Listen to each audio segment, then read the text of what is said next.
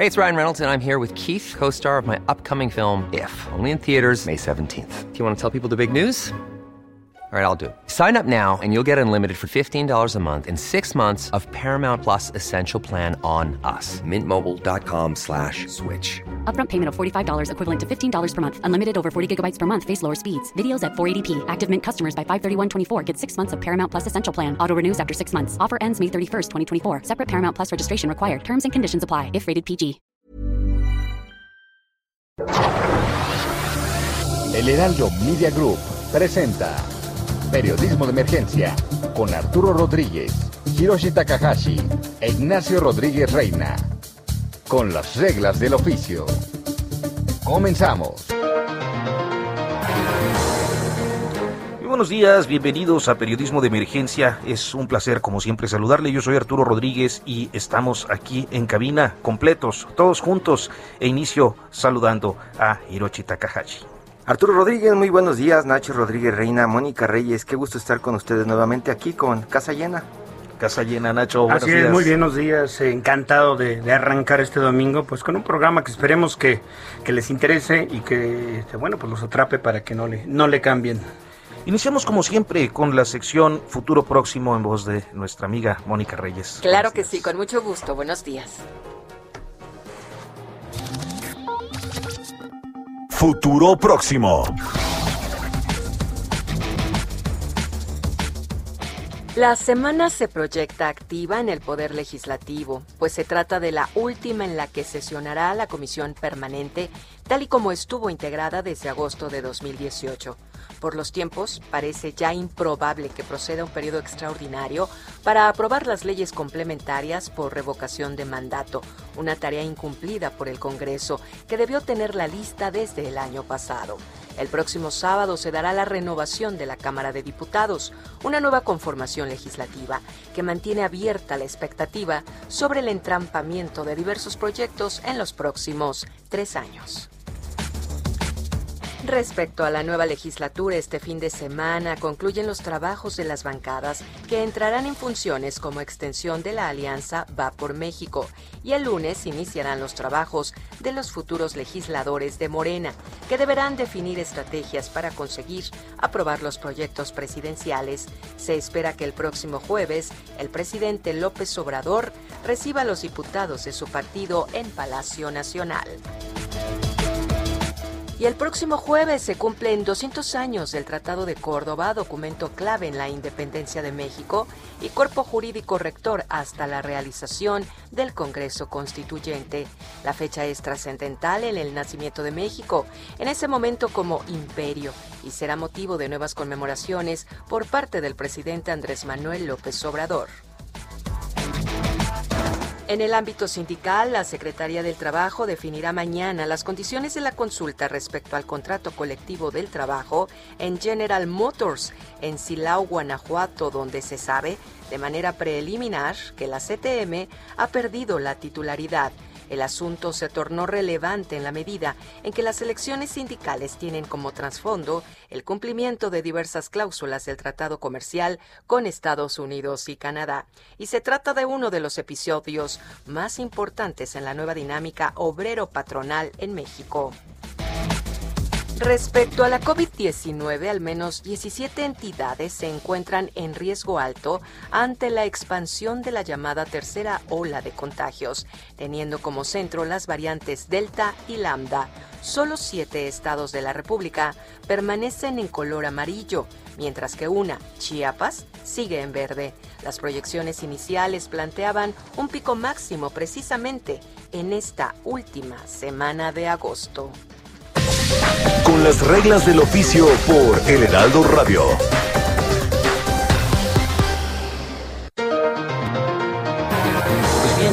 Rápidamente retomamos una entrevista que ayer eh, pues eh, se tuvo que ver suspendida en un momento además muy interesante de la explicación que nos estaba dando eh, Maruán Soto Antaki, escritor y bueno pues eh, una de las voces más eh, conocidas en México por su conocimiento y además por la divulgación de ese conocimiento sobre Medio Oriente.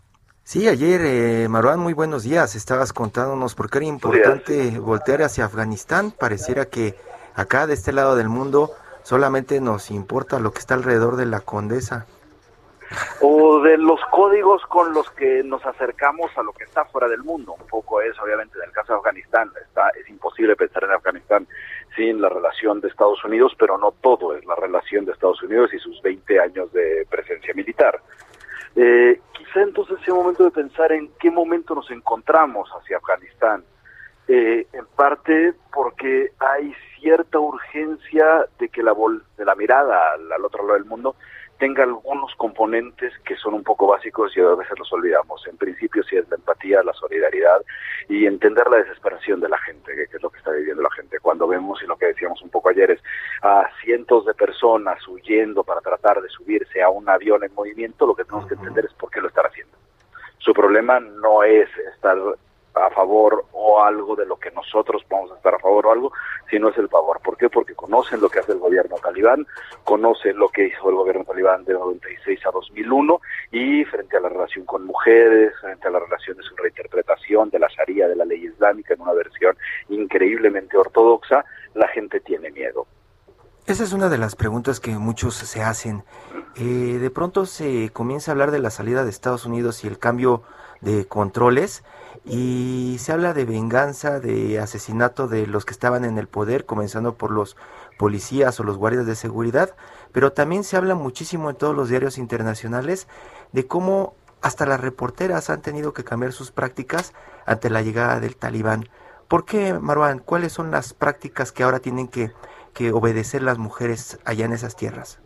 para tratar de dónde vienen esas prácticas, el talibán es un grupo es un movimiento islamista, es decir, la versión de aplicación política de una religión, distinto al absoluto contrario de lo que entendemos como el Estado laico, y que al mismo tiempo es un grupo militar, es una facción política y es una organización terrorista designada así por muchísimas naciones y que ha tenido intervenciones de ese estilo en muchísimos espacios.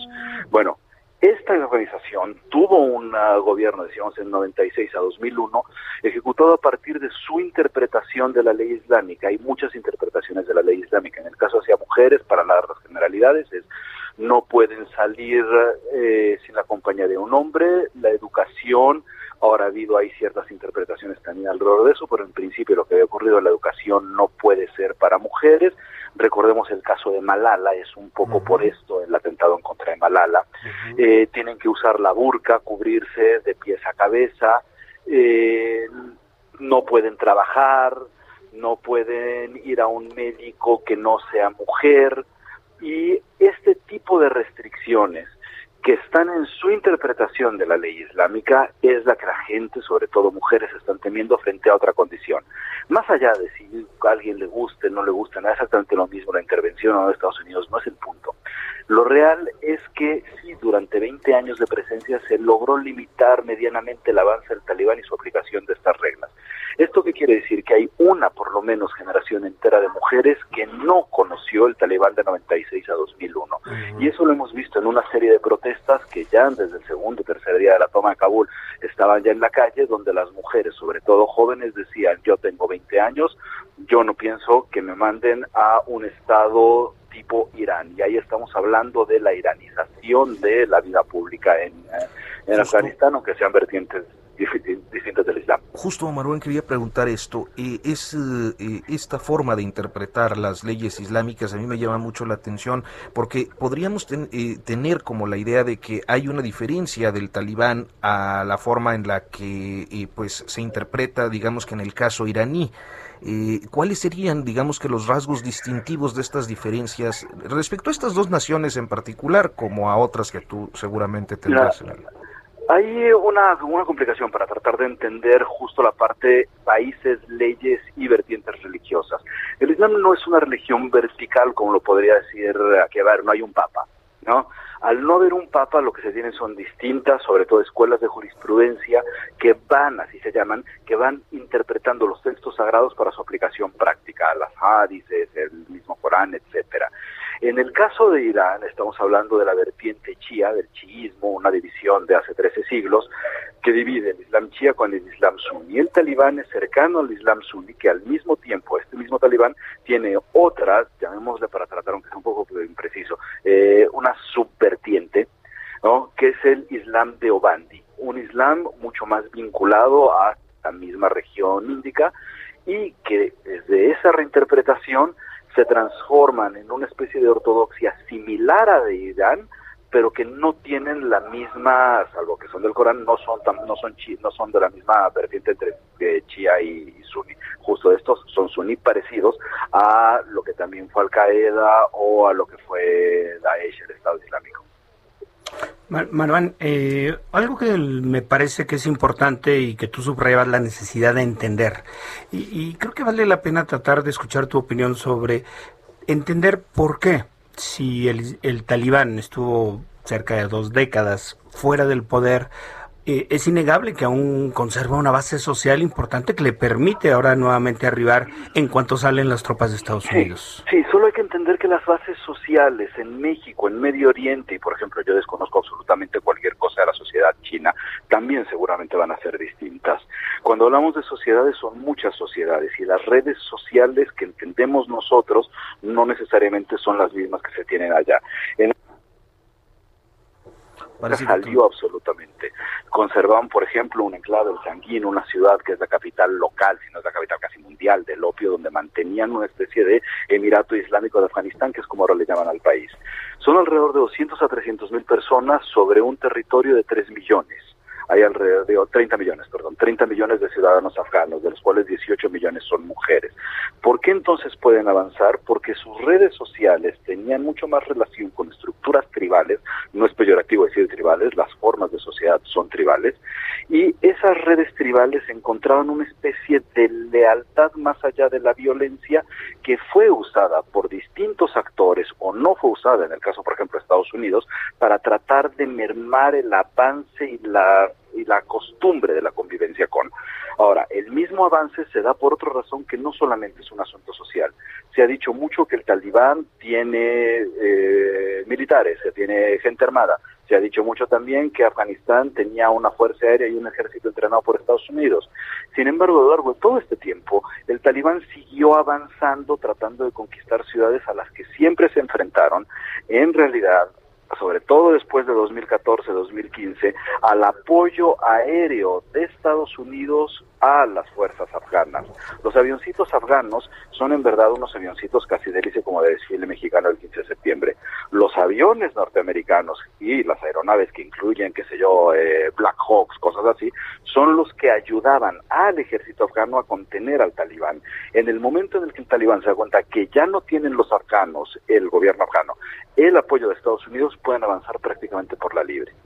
Pues eh, Marwan Soto Antaki, muchísimas gracias por volver a tomarnos esta comunicación y darnos esta perspectiva tan amplia de lo que ocurre en Afganistán. Muy buenos días y gracias. Muchísimas gracias, buenos días. Gracias, Ojalá pronto podamos seguir platicando con Marwan porque hay muchísimas incógnitas. Una de ellas, ¿dónde queda parado México y su gobierno también dentro de esta discusión global? Alemania, Estados Unidos, Rusia, ¿no? Muchos temas interesantes alrededor de este país. Pues bien, y continuamos rápidamente uh, regresando a México y a nuestras uh, eh, dinámicas nacionales. Eh, estamos en un momento eh, pues importante en el ámbito de la división de poderes, particularmente en el legislativo. Se renueva dentro de una semana, el sábado, la Cámara de Diputados. y bueno, hay toda una actividad intensa en lo que serán los grupos parlamentarios para la próxima legislatura. Este fin de semana, ejemplo, tanto el PAN como el PRD como el PRI tuvieron sus plenarias de diputados electos y eh, finalmente también tuvieron su plenaria como alianza eh, esta alianza que se tituló electoralmente Va por México y que pretende continuar así como alianza en el trabajo legislativo. Para hablar del asunto, eh, hemos eh, establecido comunicación con los diputados Rubén Moreira, quien es el próximo coordinador de la bancada del PRI en la Cámara de Diputados, así como con Luis Espinosa Cházaro, el próximo coordinador del PRD en la misma Cámara. Muy buenos días, Rubén Moreira. A ver si eh, los tenemos, Héctor, aún conectados. Bueno, parece que tenemos ahí un, pequeño detalle. Sí, seguramente ahorita se restaurará la comunicación. No, estoy a la orden. ¿Qué tal, Rubén? Muy buenos días. Y, y Luis Espinosa Cházaro, del PRD, muy buenos días. Buenos días para los tres y buenos días para mi amigo Rubén Morel. Muy buenos días. Muy buenos días. Les saluda Ignacio Rodríguez Reina. Eh, pues prácticamente diputado, sería importante saber, creo que vale mucho la pena, estamos a punto de arrancar eh, la próxima Cámara de Diputados, una renovación del Poder Legislativo, en el que sin duda se dirimirán muchas de las visiones distintas que tenemos de país, tanto de los partidos que ustedes representan como del partido gobernante Morena que a pesar de todo y haber tenido la mayoría en, en, estas pasadas elecciones, no tiene una mayoría que le permita, que le permita, digamos, imponer su, su visión de país y su agenda legislativa. En el caso de ustedes, ¿cuáles serían, digamos, los principales elementos que vamos a poder ver como ciudadanos eh, en la actuación de los diputados de sus fracciones? ¿Cuál va a ser la, la, la prioridad? ¿Oponerse, limitar el avance de los proyectos de ley que presente el, el gobierno federal? Bueno, si me lo pregunta a mí, yo le diría que lo principal es evitar la destrucción de las instituciones y reencauzar el país. Claro, todos los partidos tenemos además una agenda eh, individual propia, producto de, del trabajo de nuestros diputados, de nuestra tradición histórica, pues que queremos también poner sobre la mesa. Tenemos una muy fructífera coalición con Acción Nacional y con el Partido de la Revolución Democrática que mantendremos en los puntos torales que ustedes vieron ayer y que eh, ahí actuaremos en conjunto. ¿Cómo, cómo conciliar, eh, diputado Espinosa Cházaro, eh, pues una historia, es un planteamiento que creo que se sigue haciendo desde el anuncio de la coalición, pues una historia de choque, por ejemplo, eh, del PRD con el PAN, con el PRI, sobre todo con gobiernos locales en donde pues existen, digamos que viejos agravios, con una agenda que intenta mantenerse pues homogénea en los próximos años. Pues a mí me parece muy lógico en una democracia del siglo XXI, efectivamente competimos dentro del marco democrático durante muchos años, pero esa competencia hizo que tuviéramos un sistema democrático autónomo e independiente. En ese sistema ganó el PAN, ganó el PRI, ganó el PRD, hubo, rotación incluso en la presidencia de la República y lo que nos llevó a dejar de lado por ahora las diferencias es que lo que está enfrente es mucho más peligroso. Es un retroceso democrático, es un retroceso que puede convertirse en incluso autoritario y eso responde a la pregunta. Me parece que no es eh, extraño en, otros países, sobre todo de democracias más avanzadas como en Europa, esto sucede y sucede seguido. las fuerzas políticas pues se van dinamizando para ponerse de acuerdo y lo que nos eh, unió es defender la democracia que hemos construido entre el PAN, el PRI y el PRD y por eso esta alianza es muy sólida de cara a la 65 legislatura. Buenos días, los saluda Hiroshi Takahashi, don Luis, don Rubén. Y el, el Y el PRD, ¿cómo piensan que se van a hacer fuertes en esto que arrancan, estas discusiones que arrancan? ¿Ya han tenido acercamientos? ¿Ya se pusieron de acuerdo ustedes? ¿O solamente es como una buena intención? Bueno, si me lo permite, yo le diría que desde el año pasado se empezó a construir la alianza electoral, que tuvo muy buenos resultados. Yo le quiero decir que hoy Morena no tiene ni siquiera la mayoría simple, que para tenerla necesita recurrir a otros partidos que tiene ahí de aliados, pero que no la tiene la simple. Y mucho menos tiene pues la mayoría de las dos terceras partes, que esa ni con sus aliados puede lograr. Ahora, de allá para acá, desde cuando empezamos nuestra coalición electoral, pues eh, se aumentaron los eh, momentos de trabajo entre las tres fuerzas. Concluida la elección, iniciamos otro proceso, que es el proceso de coalición legislativa, guardando nuestras particularidades, pero centrados en el tema de una propuesta conjunta en las eh, partes fundamentales de, la nación y convencidos de que si no hacemos ese frente, pues eh, el partido oficial va a dinamitar las instituciones. En el pasado tuvimos diferencias entre nosotros, PAN, PRD, PRI, pero nunca pusimos en la mesa la destrucción de la democracia mexicana, nunca pusimos en la mesa la destrucción de la concordia nacional. Por el contrario, las reformas electorales son prueba de que dentro de nuestras eh, diferencias había un punto que nos unía, que era México. Este, pues eh, estamos eh, llegando al momento de hacer una pausa, nos queda por ahí de un, minuto. Este, muy rápido, eh, ¿en qué, en qué concretamente, Rubén Moreira, hay, digamos, e, estos riesgos para la democracia? ¿Cuál es, ¿Qué es lo que pone en riesgo el tinglado institucional? Bueno, le pongo uno, uno esencial, es el tema de pasar de un árbitro electoral a un aliado electoral del partido en el gobierno. Es decir, dar el órgano electoral y ponerlo dentro del Poder Ejecutivo o del Poder Judicial es romper con todos los avances democráticos. Y otro peligro que es evidente es el avance del narcotráfico en las contiendas electorales. Ahí tiene que haber una resolución de Estado y ahí invitamos a Morena que también se una a esto, porque si no algún día directamente las elecciones nacionales las va a controlar el narcotráfico. Pues bien, eh, Rubén Moreira, Luis Espinosa Cházaro, eh, nos gustaría poder seguir platicando con ustedes unos minutos, pero tenemos que hacer una pausa comercial. Si no tienen inconveniente, eh, nos ayudarían mucho si nos esperan unos, unos minutitos y regresamos para cerrar con esta conversación con ustedes. Vamos a hacer la pausa y en unos momentos continuamos.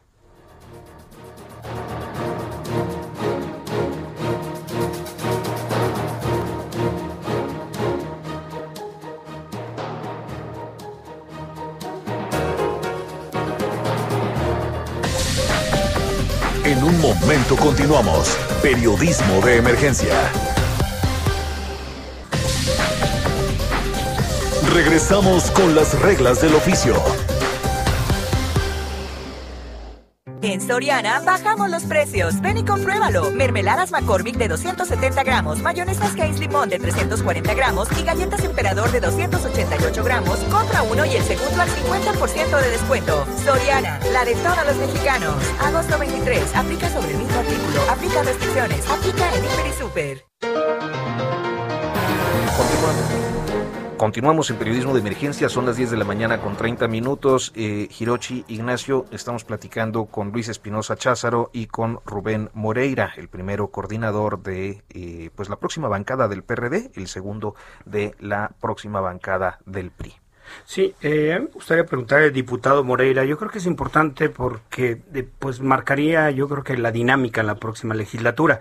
El presidente López Obrador llegó a decir en una de sus conferencias matutinas la posibilidad de eh, convencer al PRI de jalarse acercarse a Morena y pues así impulsar y poder aprobar algunos de los proyectos ambiciosos que tiene, como la reforma electoral y algunos otros proyectos que, que el presidente piensa que serán fundamentales para garantizar pues una competencia electoral, las próximas competencias electorales sin intervenciones y sin sesgos, como él atribuye al tanto al INE como al TRIFE. Eh, diputado, ¿el PRI, ¿el PRI se va a sumar a Morena en algunas votaciones? Bueno, mira, esa es una pregunta la que tú haces con mucha jiribilla. Si yo te digo que no y, ellos proponen algo bueno, usted me diría, ¿y por qué si era algo bueno no lo aprobó?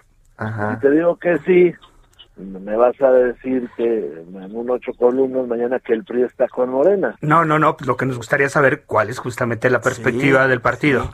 Porque además, en el caso concreto suyo, diputado, ha habido este señalamiento en su desempeño, digamos, de, de la actual legislatura, de la que está terminando, ¿no? Pues mire, yo lo que le puedo decir es que nunca he votado en contra de la declaración de principios de mi partido. Eso es lo que yo le puedo decir. Ahora, en el mismo sentido le digo que no hay iniciativas ahora mismo del presidente de la República y que en un parlamento se parla. Entonces esperaríamos la iniciativa si luego discutimos. Entonces, lo que sí es irreductible... Eh, el PRI sí está dispuesto a negociar con Morena. No, lo que sí es irreductible, lo que sí es irreductible es que nosotros no vamos a destruir las instituciones. Pero yo le pongo un ejemplo. ¿Qué tal si mañana Morena sube una iniciativa para el matrimonio igualitario. ¿No negociamos con ellos? Cuando está dentro de nuestra declaración de principios. Entonces, ese tipo de preguntas pues son reduccionistas. Más bien el tema es, ¿vamos a nosotros a detener las intentonas de destruir la democracia mexicana? Sí vamos nosotros a evitar que se destruya la democracia mexicana. Ese es el planteamiento del PRI. Y todos los partidos al final van a la Cámara a discutir temas. Si usted saca las votaciones de, la, de esta legislatura, yo le puedo decir que en la mayoría hemos ido todos los partidos juntos. es, decir, hay segmentos, hay segmentos que reducen el debate y pues pareciera que alguien tiene una postura u otra. Pero ese no es el tema. Es este decir, tiene su agenda. Sí. Y el PRI quiere que llevarla a, la efectividad. y segundo, tenemos una alianza con el PAN y el PRD que pretendemos honrar y seguir trabajando con ellos.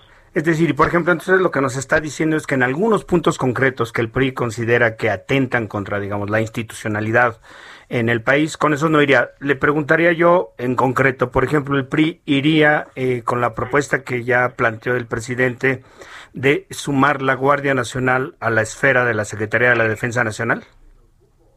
En una, pregunta, en una respuesta concreta, yo le diría, ahora mismo no hay iniciativa. Es más, ahora mismo, déjame le Sí, sí, pero cuando se presente, cuando se presente, una buena parte de los eh, elementos de la Guardia Nacional son de la Secretaría de la Defensa Nacional. Y además yo no creo, con todo respeto, que esa, ese debate sea el correcto. El correcto, el debate correcto es que no hay seguridad. Eso es lo que tenemos que discutir primero.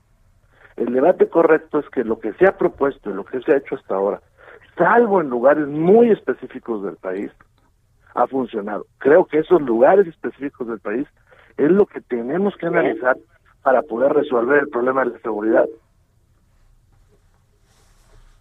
Pues eh, bien, en el caso de el diputado Luis Espinosa Cházaro, eh, creo que el planteamiento tendría que ser el mismo. Eh, a final de cuentas, eh, PRD y Morena parecieran, como dicen los católicos y evangélicos, los hermanos separados.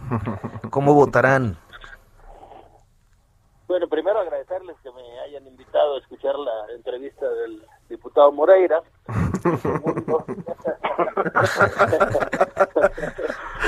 Segundo, eh, justamente pues, los que se fueron del PRD eh, en, con Andrés Manuel López Obrador, pues es justamente porque teníamos visiones distintas de lo que la izquierda, entre una izquierda democrática y un populismo de izquierda existe.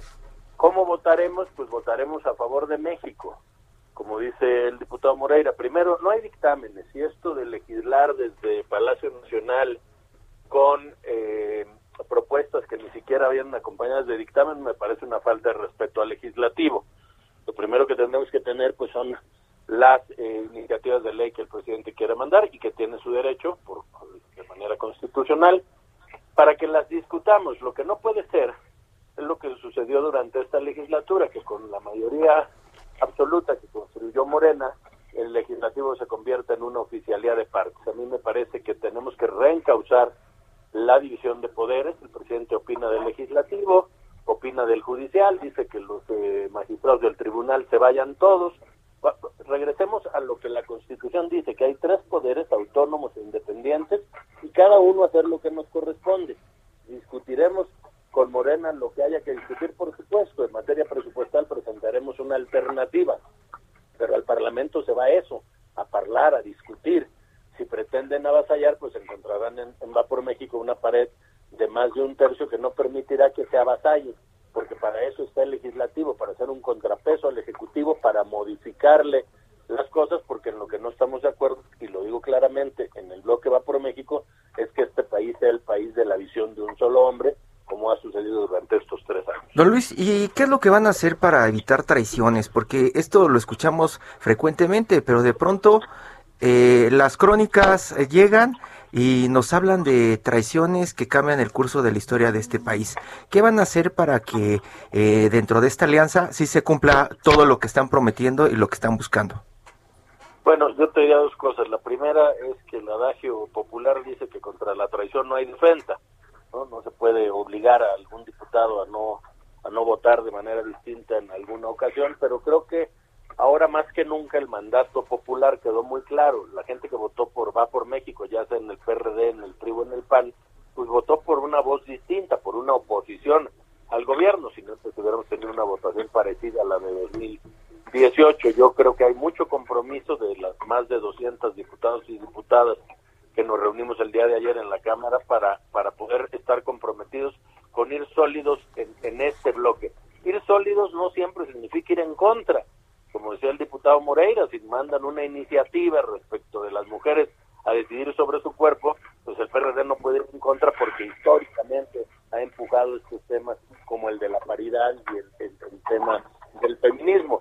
Dudo que lo hagan porque están más preocupados por consultas que por resolver los problemas del país, pero vamos a esperar a que, a que vayan presentando las iniciativas y las estemos discutiendo también una por una. No podemos empaquetar eh, o, ir al reduccionismo, es decir, van a ir contra o con Morena. Pues cada una de las votaciones pues puede votarse distinto. Bueno, eh, en el caso de ese ejemplo, quizás haya más coincidencia entre las posturas del PAN y del presidente López Obrador, tema de eh, matrimonios, aborto, etcétera. Este, muy rápidamente, porque ya nos quedan unos minutitos, eh, diputados, iniciaría con, con el, diputado Espinosa Cházaro, posteriormente con el, el, diputado Rubén Moreira. ¿Cuál, ¿Cuál vislumbran que vaya a ser el primer escollo, la primera batalla de eh, una legislatura que está por iniciar como esta? Bueno, pues yo creo que hay dos momentos. El primero es el de la instalación. Eh, eh, queda claro que habiendo dos grandes bloques, que prácticamente son todos los diputados, a un bloque le toca la mesa directiva y a otro bloque nos tocará la Jucopo o viceversa.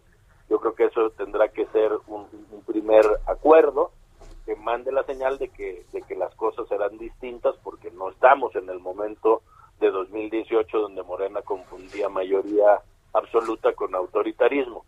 Y el segundo, pues el, la inmediatez del presupuesto.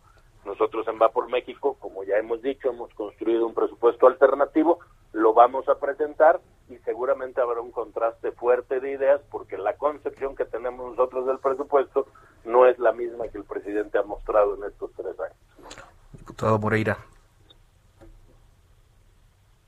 Diputado Moreira. Ah, parece que... Quizá ya no lo tenemos en la línea, pero... Este, bueno, pues eh, en cualquier caso, diputado Rubén Moreira, Sí. Ah, sí, eh, eh, planteábamos esto. ¿Cuál va a ser la batalla, la gran batalla de, del arranque? Coincide con Espinosa Cházaro, que será eh, pues la definición, definición de los órganos directivos. directivos del Parlamento. Yo creo que esa es la batalla inicial y la que va a marcar muchas cosas. Inmediatamente después sigue el presupuesto. O sea, el presupuesto va a determinar si se quiere un cambio de rumbo en el país o si se va a insistir en lo mismo. Mire, en el presupuesto necesitamos ahora acciones federalistas y municipalistas. Los municipios se están ahogando por falta de los recursos. Se quitaron los fondos de seguridad, los fondos de los pueblos mágicos, los muchos fondos que se compartían. Y los estados igual. Y hay un discurso de Morena que dice, es que es el dinero del gobierno federal. Eso también es un reduccionismo, porque los impuestos no los causan en una parte etérea, se causan en los estados, es donde se genera la riqueza de este país, en los municipios, y requerimos que regrese ese dinero a estados y municipios, y no que se quede en alguna parte que uno nunca sabe.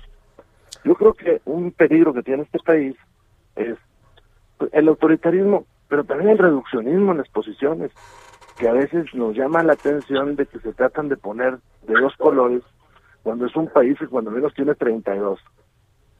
Pues diputado Rubén Moreira, diputado Luis Espinosa Cházaro, muchísimas gracias por tomarnos esta comunicación. Sin duda los estaremos buscando, ojalá podamos contar con la posibilidad de seguir comentando los temas que vienen, que ustedes ya anotan los dos primeros, seguramente los estaremos contactando y ojalá podamos seguir platicando. Y nos quedamos con el sí, pero no. Muy buenos días. Buenos días. gracias. Bueno, Muy buenos días. Hasta pronto. Y bueno, pues rápidamente vamos a, a, un tema que creo que es fundamental. Ha sido muy intensa la discusión sobre el asunto educativo de estas semanas, pero hay una perspectiva todavía que va más allá de una coyuntura, como lo es el libro Resiliencia para Pandemias, Crianza y Acompañamiento en Tiempos de COVID, un libro cuya autora es la colega Alejandra Creil. Ale Creil, muy buenos días, gracias por tomarnos esta llamada. Muy buenos días, qué gusto estar aquí con ustedes, muchas gracias por este espacio también, aquí a la orden. Pues bien, eh, cuéntanos un poco qué es lo que has documentado para, eh, pues, eh, digamos que este momento histórico en relación a los niños, a los adolescentes, a las niñas y a las adolescentes. Claro que sí, pues, bueno, nadie puede negar que este momento que estamos viviendo, el tema de la pandemia, pues vino a revolucionar nuestras vidas y por supuesto, si los adultos estamos viendo afectaciones en nuestra salud mental, emocional, incluso física, por supuesto, eh, pues no podemos negar que los más vulnerables son los, los más pequeños y pequeñas. Y en este sentido, lo que buscamos con este libro es recopilar a las voces eh, más sobresalientes en temas de infancia para trazar un poco algunos caminos que nos puedan ser útiles en estos momentos con la misión de justamente fortalecer a estos pequeños y pequeñas que son quienes están padeciendo eh, pues las consecuencias más severas eh, alrededor de la pandemia. Una de las grandes preguntas que se hacen muchísimos padres de familia en este momento es, ¿debo enviar a mi hijo a la escuela? ¿Eso se responde en tu libro? Pues es un debate bastante interesante, no se responde en el libro definitivamente, más bien lo que damos acá en el libro son herramientas para afrontar justamente todos los retos que se nos están presentando actualmente, entre ellos, por supuesto, la decisión de si debo o no llevar a mi hijo hija a la escuela. ¿Por qué? Porque cada familia tiene características diferentes, cada pequeño, cada pequeña tiene también sus propias características. Entonces, esto amerita pues ahora sí que eh, decisiones y medidas pues personalizadas. Y la verdad es que esas medidas pues solamente están al alcance de papás, mamás, tutores, todos los cuidadores que estamos cerca de un pequeño. Y bueno, pues aunque haya un discurso que viene desde el Estado que incita a que ya se regrese a clases, la verdad es que pues todo esto pasa por considerar otros factores más individuales. Sí, Ale, muy buenos días. Te saluda Nacho Rodríguez Reina. Este, oye, tú consultaste especialistas para para elaborar, por supuesto, este libro que nos plantea un poco el reto de qué va a pasar con un cierto grupo de mexicanas y mexicanos que, que han estado una o dos generaciones. Es lo que te iba a preguntar. Eh, ¿Qué piensan los especialistas? ¿Cuáles son, digamos, cuáles serán las marcas emocionales o físicas, educativas, culturales que esta, que esta generación va a tener, no hoy, sino dentro de 5, 10, 15 años? Es decir, ¿cuáles son los elementos que las van a marcar? ¿Qué, ¿En qué se van a distinguir? Claro que sí. Bueno, uno de los temas principales es el uso y acceso a las tecnologías, ¿no? El hecho de, pues, eh, lo que nos provoca el aislamiento, de, pues, acercarnos a, a, tomar clases en línea, a, pues, estar en, en una hiperconexión, como lo nombramos en el libro, pues nos obliga también a tomar a nosotros como adultos medidas al respecto, porque también ahí hay una serie de riesgos a los que los pequeños y pequeñas están expuestos. Entonces, bueno, esa es una de las principales características, ¿no? El tema del, del uso de la tecnología constantemente. Uno, uno de los temas, precisamente, no sé si, si, si de pronto se puede abordar o, o, tú lo puedas comentar y nos digas dónde podemos buscarte para eso, es algo que se está hablando mucho de la disformia del Zoom que está afectando principalmente a los niños y tiene que ver con no estar contentos con su imagen y un repunte en las cirugías plásticas muy impulsado por el por el discurso de los influencers, ¿no? Es una es una locura y es más o menos lo que tú mencionas, ¿no? Que por ahí le está pegando mucho a los niños este este asunto de la tecnología.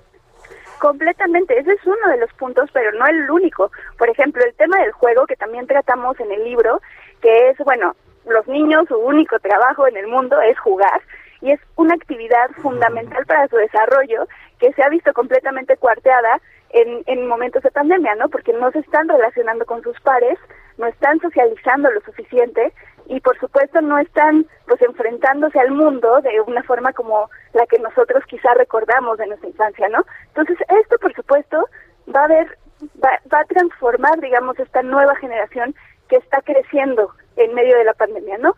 Eh, sabemos que la infancia es como ese momento fundamental en el que pues nos construimos básicamente, ¿no? Entonces, por supuesto que todos estos detallitos pues se verán reflejados en una década, poquito más.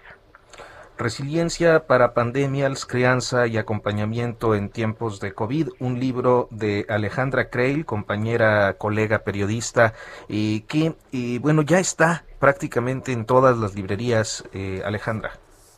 Sí, ya lo pueden encontrar en todas las librerías del país, también lo pueden pedir en línea y estoy segura que encontrarán varias herramientas útiles para estos momentos en los que estamos viviendo. Los niños y adolescentes que están siendo afectados por la pandemia, al igual que, pues, al igual que los adultos, pues, pero eh, en un proceso de desarrollo, de crecimiento en el que, bueno, están enfrentando el duelo, la enfermedad, eh, el, el, dolor eh, y, y, la incertidumbre por la crisis, eh, el Oiga, desempleo. Que, que, además yo creo que serán efectos que apenas nos estamos empezando a dar una mínima idea. En realidad me parece que es un fenómeno aún histórico por, por conocer qué va a ocurrir con esta generación. Pues Ale Creil, muchísimas gracias por tomarnos la llamada y muchas felicidades por, por este libro. Muchas gracias. Muchísimas gracias por el espacio, les mando un fuerte abrazo y saludos a todo su auditorio. Gracias. Gracias. gracias. En Soriana bajamos los precios. Ven y compruébalo. En todos los higiénicos Elite de cuatro rollos, Suavitel de 1.3 litros y Pinol de un litro, compra uno y lleve el segundo al 50% de descuento. Soriana, la de todos los mexicanos. Agosto 23, aplica sobre el mismo artículo. Aplican restricciones. Aplica en Hiper y Super. Todo menos fútbol. Pues eh, fue muy llamativo eh, hace tiempo, hace algunos meses, eh, ver cómo iba cerrando sus puertas la, mansión de o la casona de la colonia del Valle del Centro Cultural Brasil México y ahora nos enteramos que está de regreso y que reabre en Polanco. Sí, a mí me parece una gran noticia porque creo que estos lazos que deberíamos haber construido, me parece con una cultura tan rica en términos musicales, culturales, artísticos, y diría lingüísticos, aunque para, para, ahí sí hay como una pequeña barrera que hay entre el, el, el continente, la Latinoamérica hablante de español, con a veces la, la, Latinoamérica que es hablante de portugués, que es básicamente un continente Brasil. Así es que eh, me parece una gran noticia y, y, por eso me da mucho gusto que, que saludar a la directora del Centro Cultural Brasil México, Imbal Miller Gurfinkel. Eh, muy buenos días, Imba. Gracias por tomarnos Hola. la llamada. Muy buenos días, gracias por la invitación. Y pues sí, es una grata noticia saber que reabre este luego de un periodo en que estuvo cerrada y que pues como todo mundo en todo el en todo el planeta eh, nos eh, fuimos hacia puertas adentro y hoy estamos abriendo ya o estamos por reabrir este centro cultural. Sí, la verdad es que estamos muy emocionados más por por lo que decían esta casona que está en Polanco, que estamos a una cuadra del del Metro Polanco, lo cual nos facilita mucho el acceso al, al peatón, al, al común.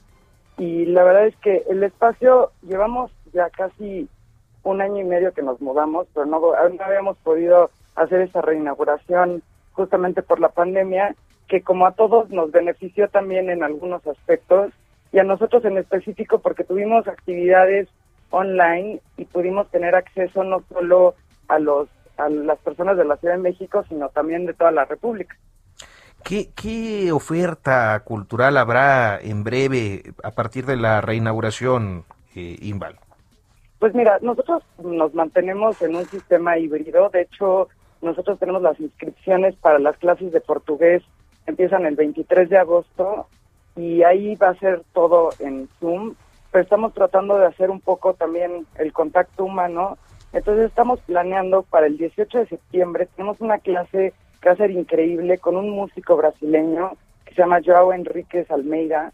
Él ha estado en México durante 40 años y es, o sea, ha participado activamente en promover la cultura brasileña en nuestro país y él va a dar una clase que va a ser a partir de la música cómo se puede enseñar el idioma portugués.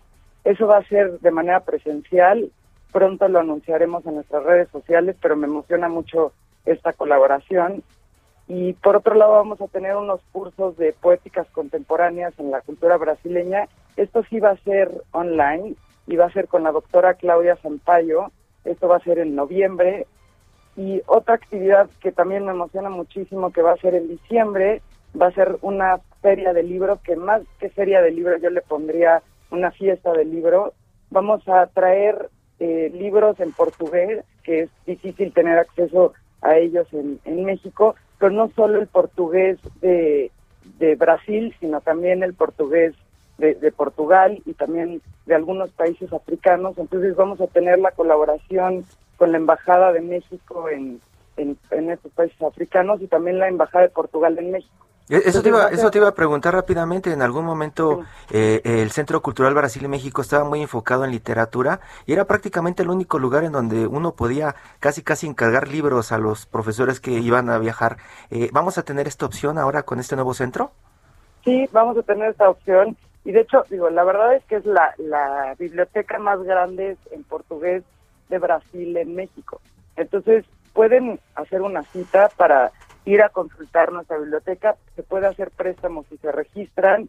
Entonces, y por otro lado, esta feria, la oportunidad que va a ofrecer es, por un lado, va a ser como venta, intercambio de libros, pero también estamos invitando a editoriales mexicanas que han traducido a importantes autores del portugués al español. Entonces, vamos a tener, por un lado, esta, este intercambio de libros, pero también vamos a tener espectáculos de música, comida, danza, eh, va, va, ya va a hacer una presentación, es decir, va a ser algo más allá del libro, como Muy mostrar la, la, riqueza cultural. ¿no? Pues con muchos programas y todavía por conocer y eh, pues con muchísimo gusto de que nos hayas tomado la comunicación, Inval Miller, eh, te deseamos mucho éxito en esta reapertura o en esta reapertura al público del Centro Cultural Brasil México. Muy obrigado, parabéns.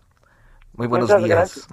Muy buenos días. Y bueno, pues le agradecemos a usted que nos haya acompañado el día de hoy en Periodismo de Emergencia. El próximo sábado estaremos aquí, Ignacio Rodríguez Reina, Hirochi Takahashi. Acá nos vemos. Si una tormenta no nos lo impide. Esperemos que no. Muy buenos días. Que pasen buen domingo.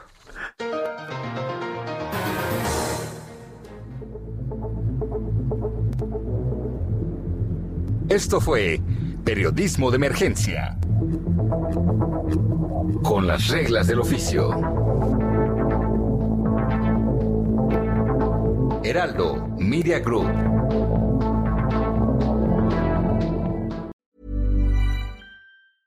Hey, it's Paige DeSorbo from Giggly Squad. High quality fashion without the price tag. Say hello to Quince. I'm snagging high-end essentials like cozy cashmere sweaters, sleek leather jackets, fine jewelry, and so much more. With Quince being 50 to 80% less than similar brands. And they partner with factories that prioritize safe, ethical, and responsible manufacturing. I love that. Luxury quality within reach. Go to quince.com slash style to get free shipping and 365 day returns on your next order. Quince.com slash style.